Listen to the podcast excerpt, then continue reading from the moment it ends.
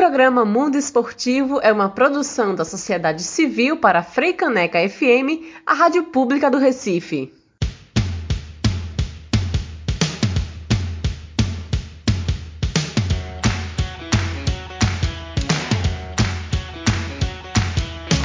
Olá, está começando o Mundo Esportivo aqui pela Freicaneca FM. Eu sou Débora Larini, sejam todos muito bem-vindos. No programa de hoje, estamos recebendo o fotógrafo e titular do blog do surf no Jornal do Comércio, Alexandre Gondim. Alexandre, obrigada por participar conosco aqui do Mundo Esportivo na Freicaneca FM. E eu queria saber como você avalia o cenário do surf pernambucano. O nosso estado tem formado boas promessas? Oi, Débora, é um prazer falar com você e com os ouvintes do mundo esportivo da Rádio Freicaneca. O surf pernambucano sempre contribuiu com grandes valores no cenário internacional e nacional. Hoje temos excelentes surfistas em todas as categorias.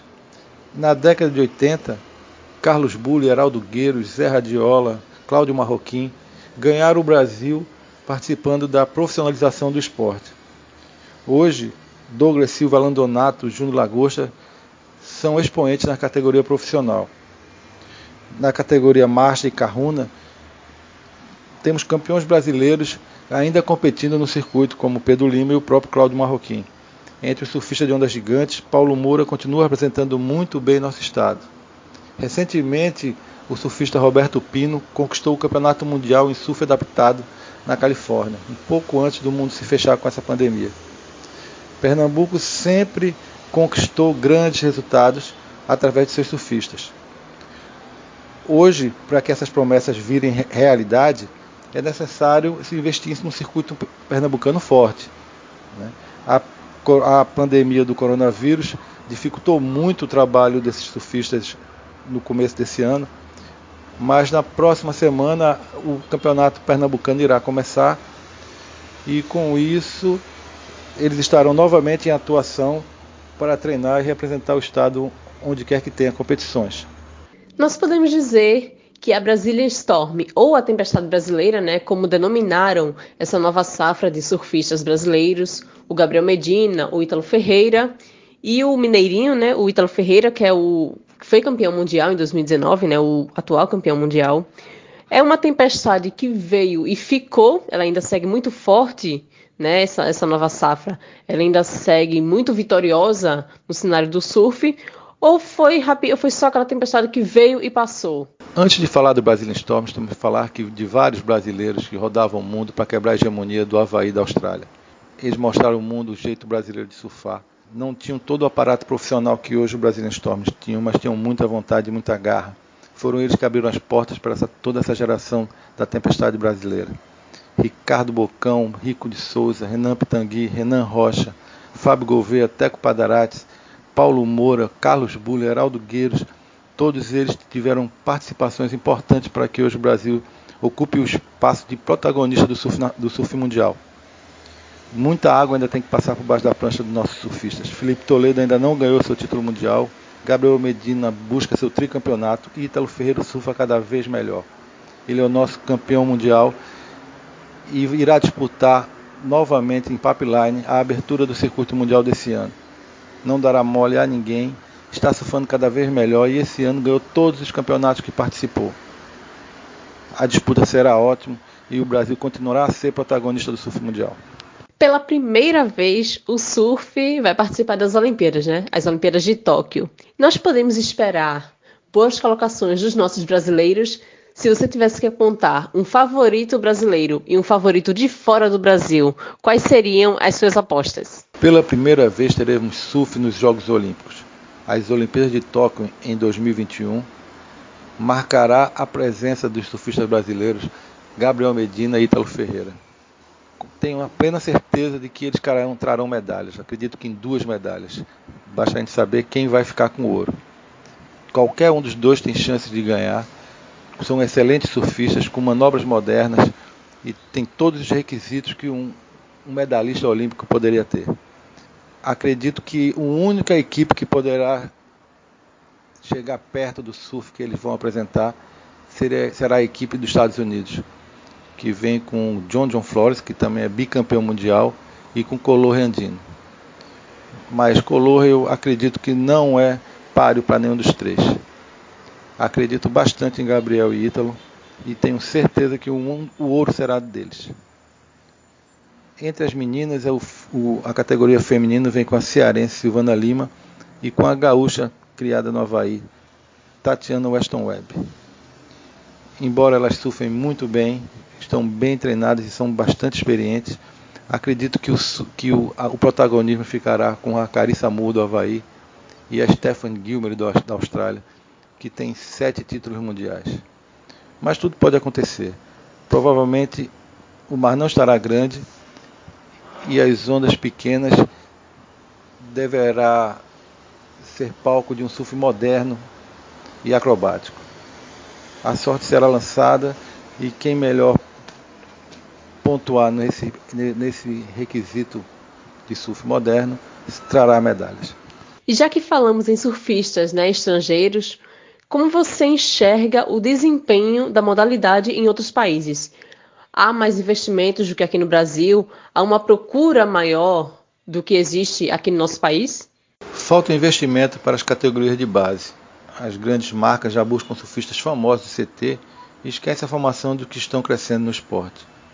É necessário patrocínio para campeonatos de formação e um circuito brasileiro forte, com boa premiação o cenário nacional fica focado em um ou dois nomes, quando temos dezenas de bons valores que ficam pelo caminho por não terem condições de sustentar suas carreiras.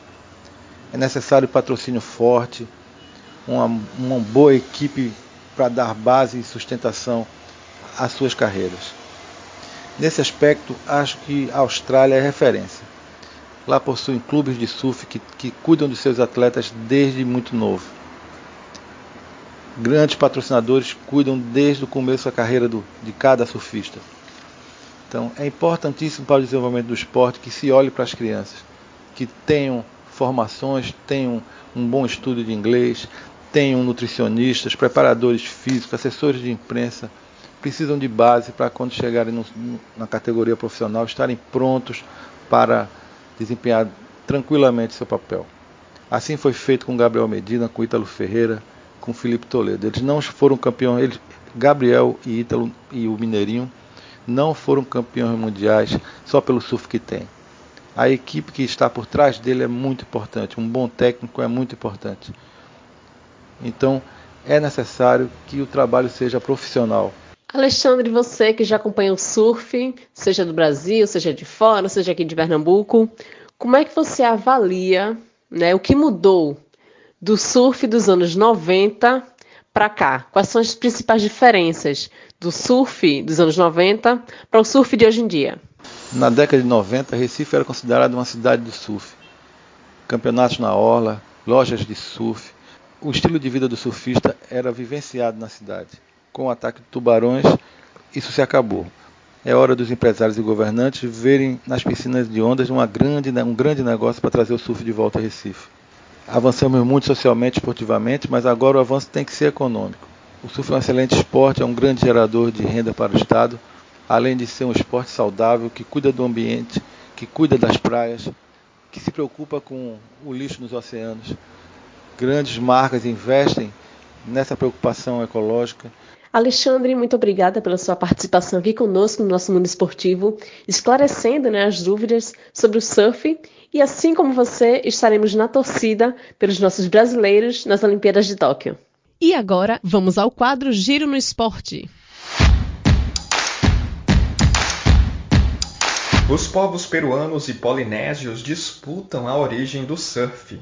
Alguns relatos dizem que o esporte foi introduzido no Havaí pelo rei polinésio Tahito. Outros afirmam que, muito antes dos havaianos, antigos povos do Peru já utilizavam um tipo de canoa feita de junco para deslizar sobre as ondas. Mas o primeiro registro por escrito veio mesmo dos ingleses. O navegador James Cook contou em detalhes como o esporte era praticado como uma forma de relaxamento.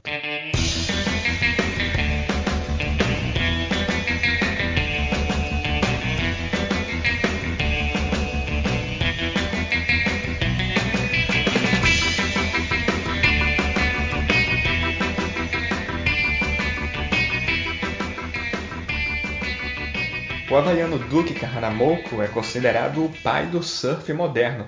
Nascido em 1890, Duke era um excelente nadador, tendo conquistado duas medalhas de ouro olímpicas, além de bater o recorde mundial nos 100 metros livres em 1914. No mesmo ano, ele foi convidado pela Associação de Natação de Nova Gales do Sul para ir à Austrália. Na ocasião, entre as demonstrações e competições de natação, o havaiano fez uma exibição de surf para a plateia que o assistia.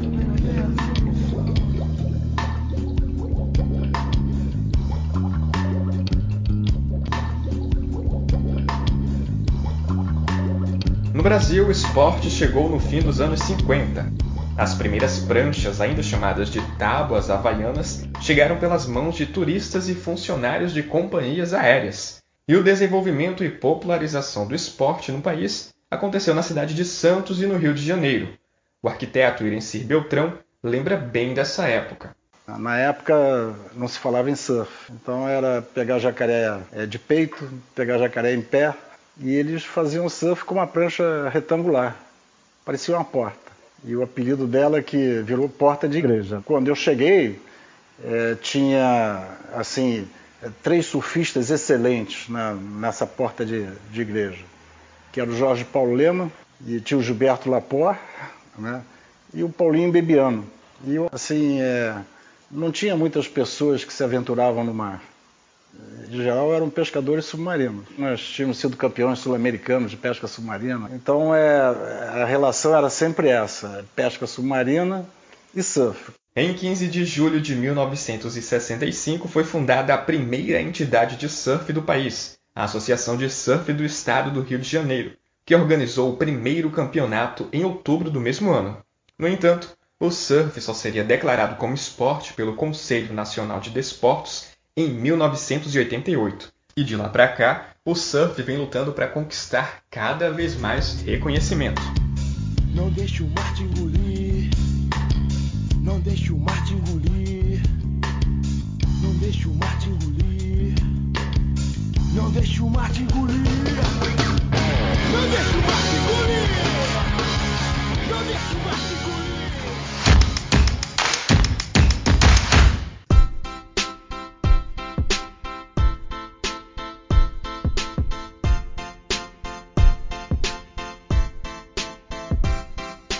E para o Comentando o Fato de hoje, eu recebo Yuri Neri e Max Augusto para a gente falar um pouco mais sobre o surf. Oi meninos! Olá, olá pessoal! Oi Débora! Oi Max! Oi Yuri! O que, é que você traz para a gente hoje sobre o surf? No Comentando o Fato de hoje, eu venho aqui falar sobre alguns nomes, nomes de mulheres que escreveram uma história no surf né, aqui no Brasil também fizeram história não somente dentro do Brasil, mas também fora dele. Olha, Yuri, muito bom você trazer esse tema, é, esse, né, esse assunto, trazendo aí surfistas, né, comentando o fato de hoje, porque eu acho que geralmente, não sei você, mas quem está ouvindo aqui o programa, acho que sempre quando a gente fala em surf, é, eu acho que o que vem à mente é sempre, são sempre homens, né? Aqueles homens no, nas praias havaianas, de cabelo comprido, e assim, é muito bom você trazer esse tema aqui para a gente conhecer um outro lado do surf, né? Esse, esse esporte aí tão, tão bacana. Exatamente, Max. Um outro lado do esporte, um outro lado do surf que acontece, que sempre aconteceu, não é? Mas que infelizmente não tem a mesma projeção que o surf masculino, é? O ano de 2019 ele foi considerado um ano histórico para o surf feminino isso porque pela primeira vez mulheres e homens receberam a mesma premiação em um circuito mundial. Né? Até 2019, a WSL, a Liga Mundial de Surf, pagava menos às mulheres pelos mesmos torneios e competições enfrentados pelos homens. Mas não é de hoje não é que as mulheres disputam profissionalmente lado a lado com os homens. Já em 1977, foi disputado o primeiro circuito mundial, vencido pela havaiana Margot Aubert. No Brasil, o esporte feminino demorou mais para se profissionalizar, e foi somente em 1990 que surgiu a primeira surfista profissional do país.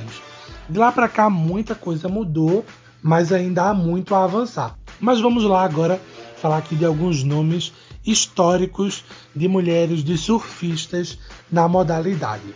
Se hoje em dia né, ainda acontece, infelizmente, muito preconceito né, em relação ao surf feminino, imagina lá nos anos 30, que é quando a norte-americana naturalizada brasileira Margot Richer enfrentou de tudo, né? Enfrentou aí muitas adversidades para poder surfar suas ondas em Santos, no litoral paulista, isso lá em 1936. Ela havia se mudado para o Brasil com a família e acompanhada do irmão Thomas Richer, ela se tornou a primeira mulher a surfar no Brasil. Até hoje, é considerada por muita gente a primeira surfista brasileira. A gente está falando aqui de Margot Richer. E agora a gente vai falar aqui de Bridget Meyer.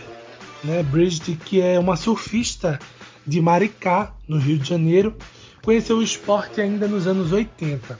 Ela foi a primeira surfista brasileira profissional da história. Né? A gente falou aqui de Margot Richer como a primeira mulher a surfar no Brasil. E aí a gente tem aqui Bridget Maia como a primeira surfista brasileira profissional da história.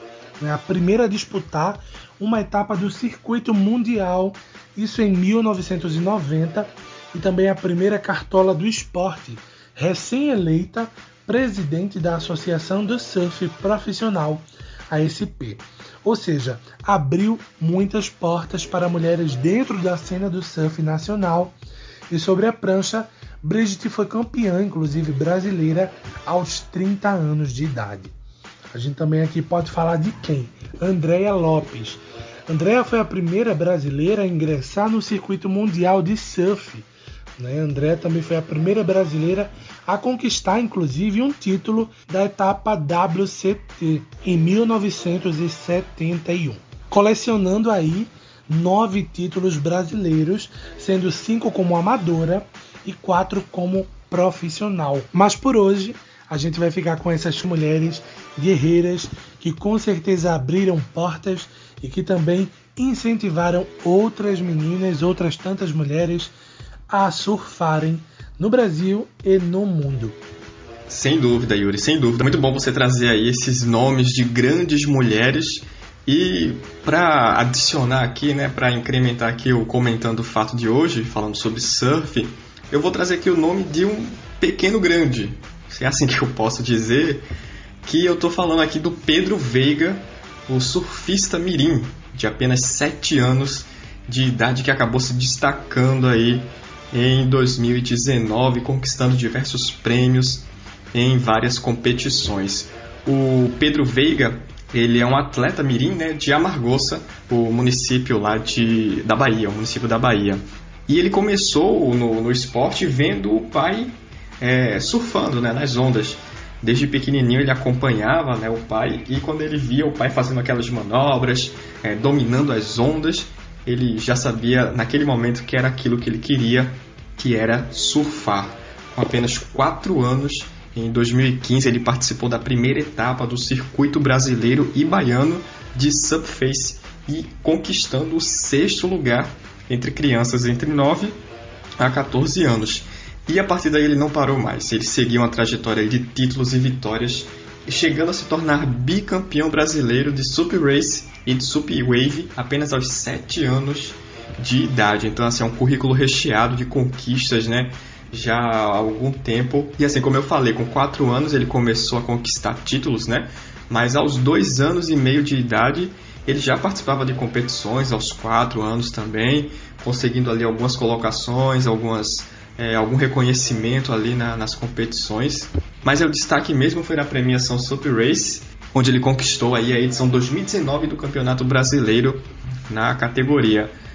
E o Pedro, de, o surfista mirim que eu estou trazendo aqui para vocês de 7 anos, ele é tão bom que ele já chegou a conhecer o surfista Gabriel Medina numa competição em Maresias, lá em São Paulo, quando tinha 5 anos de idade. Né, o, o talento da, da, criança impressionou o atleta aí, que fez questão de conhecer o menino. E assim, a trajetória dele é a, a trajetória, né, mas já com grandes conquistas, é muito valorizada na Bahia, né? Existem várias matérias falando um pouquinho sobre as conquistas. E eu queria trazer aqui uma matéria de 2019 que falava sobre o campeonato na Colômbia que ele iria disputar.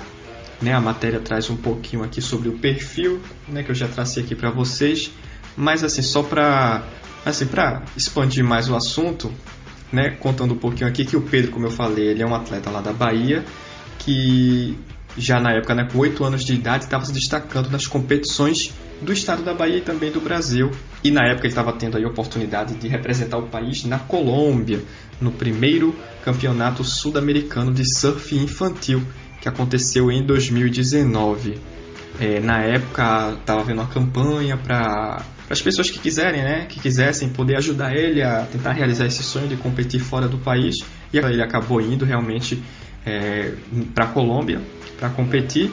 Bom, e acabou dando tudo certo, que ele conseguiu ir até o país, né? E além de todos aqueles títulos anteriormente que ele já tinha conquistado, no final de 2019 ele acabou sendo, vejam só vocês, campeão sul-americano na Colômbia, na categoria sub-8, e tendo vencido né, já a etapa do circuito itacarense de surf nova geração em Itacaré alguns dias antes. Então, é assim, um, uma sequência de conquistas desse surfista mirim, né, o Pedro Veiga, que com certeza vai ser muito comentado ainda em portais de notícia, na televisão e por aí afora. Tão jovem, não é, Max? O Pedro com uma trajetória aí, que a gente pode chamar até de curta, né, pela idade dele, muito jovem, mas que com certeza aí pelo caminho que ele está trilhando, ele vai ter muito e muito mais conquistas pela frente no surf nas competições. Sem dúvida, Yuri, sem dúvida. Estamos torcendo para isso, né? Porque é um representante brasileiro aí talentoso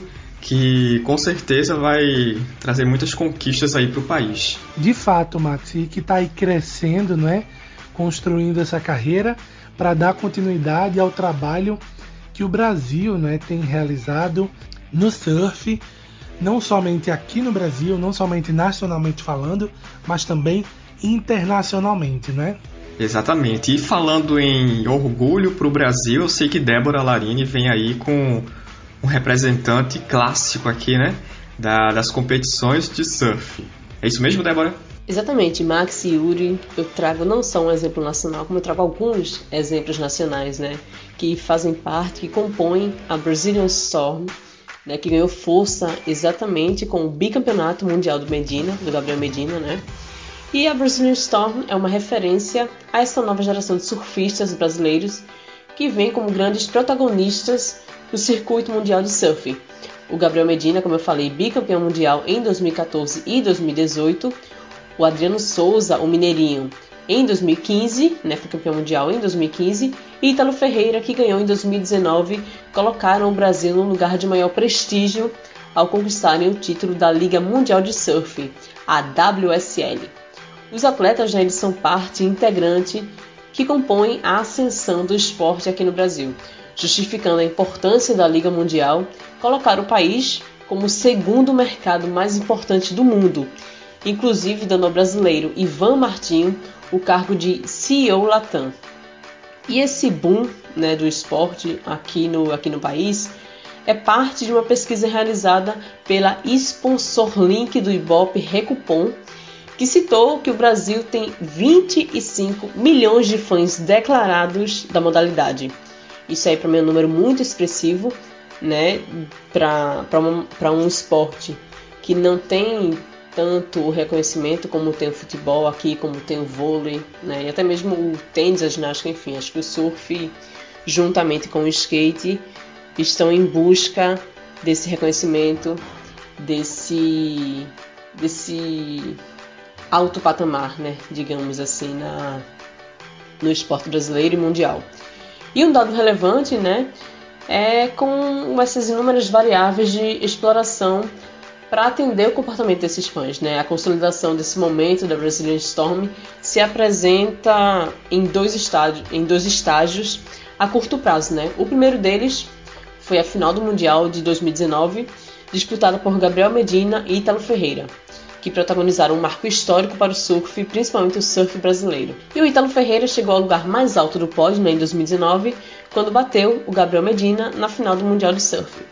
E o segundo estágio né, dessa consolidação do, dessa, dessa crescente do surf é a participação nos Jogos Olímpicos de Tóquio, em Paris também em 2024 e em Los Angeles em 2028. Tudo isso com uma enorme visibilidade e popularização da modalidade, né? despertando ainda mais a atenção de outros players para o crescimento do surf aqui no Brasil e no mundo. Então, Max e Yuri, ouvintes aqui da Frecaneca, é, que possamos ver cada vez mais o surf brasileiro indo longe, com novas e ótimas promessas para o surf, para que essa tempestade brasileira, né, como é conhecida, a Brazilian Storm, que a tempestade brasileira seja seja um pouco mais permanente, né? Que o, a gente sabe que o surf, que essa tempestade, no caso, pode ser algo passageiro, né? Pode ser que ah, tem o Gabriel Medina, tem o Ítalo, tem o Mineirinho e que fique só neles, né? E que a gente não quer exatamente isso, que fique apenas neles, né? Que venham outras gerações que possam dar continuidade a esse trabalho que vem sendo feito, que já tem uma base, né? Falta só se firmar um pouco mais como um dos esportes mais praticados aqui no Brasil, um dos esportes mais procurados aqui no Brasil. E que as Olimpíadas sirvam para isso, né? Para dar mais luz ao surf né, mundial.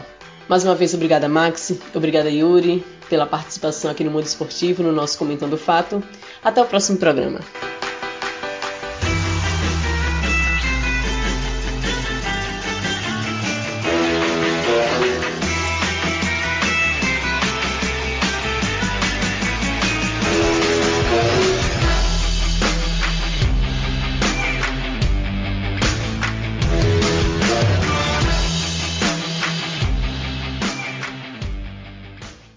Programa Mundo Esportivo é uma produção da sociedade civil para Freicaneca FM, a rádio pública do Recife. No programa de hoje, você ouviu trechos de entrevistas do canal Trip TV. Obrigada a todos que acompanharam o Mundo Esportivo de hoje. O programa teve produção e edição de Yuri Neri e Max Augusto e apresentação minha, Débora Larini. Até a próxima!